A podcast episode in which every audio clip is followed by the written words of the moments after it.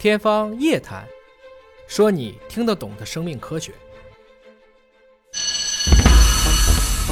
有小伙伴可能会问啊，每年大学都在扩招，毕业生人数创新高，上千万人现在还愁找工作呢，为什么我们同样看到的现在的小学和幼儿园还要挨个关门？没错，这就是我们说的现在的少子率已经逐渐的把压力传递到这儿。大家好，我是尹烨。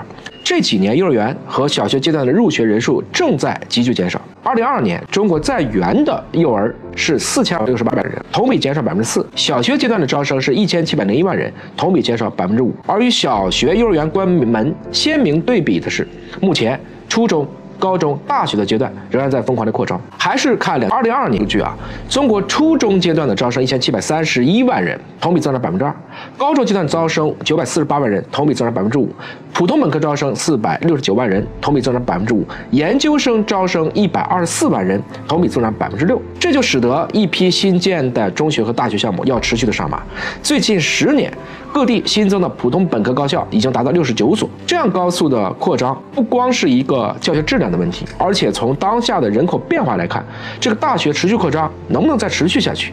要知道，你从小学六年级到上大学也不过就是六年的时间，而建一个大学，真的让这个大学各方面都能够储备好，我想没有一个十年二十年，可能它很难发展的特别成熟。实际上，我们看东亚的这样的一个情境，中国并不是唯一经历了这种关门潮的国家，在日韩也能找到类似的影子。在经历过经济人口长时间的高速增长之后，日韩的教育行业。也已经从内卷走向了全面的过剩。二零二二年，韩国被迫关掉了一百八十八家学校，日本有二百四十所大学面临倒闭的困局。这样拧巴的一个现象的背后，都跟我们人口这只无形的手有关。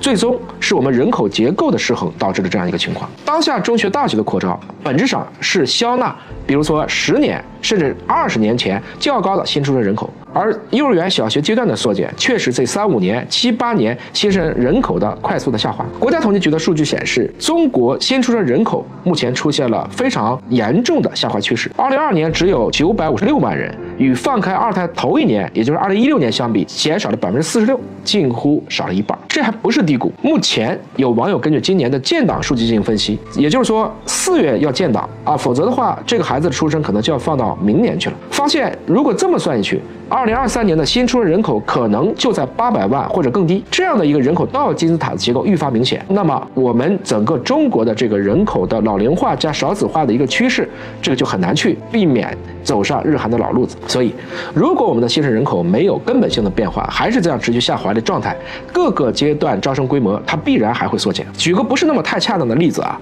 比如说二零二二年本科阶段能招到学生四百六十八万人。这是建立在两千零四年一千五百九十三万新出生人口的基础上。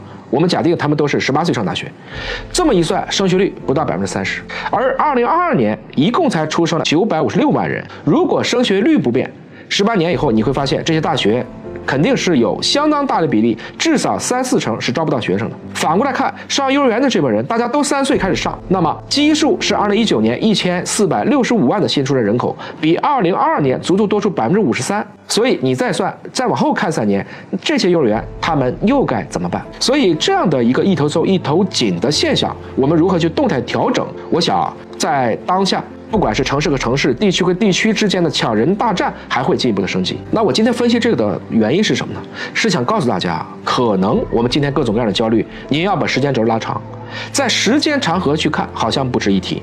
在《流浪地球》当时有一幕让我啼笑皆非。刘德华看到海淀的房价终于降到几百块钱了，说了一句：“哎呦，这房价终于降了。”这些学区房的资源放到十年、二十年看，争抢。真的还有那么有意义吗？在当下的一个特殊的阶段，我们希望让大家能够认清当下的实际问题，应该关注的是摆脱低质量的内卷，要追求更高质量的教育、科技、文明，包括个体的健康、长寿、幸福感等等。我们也不要用今天的成本去衡量未来的格局。我想下一代人会有下一代人的办法，而我们要做的是应该为他们再做出表率，营造一个更加宽松、自由、创新的环境。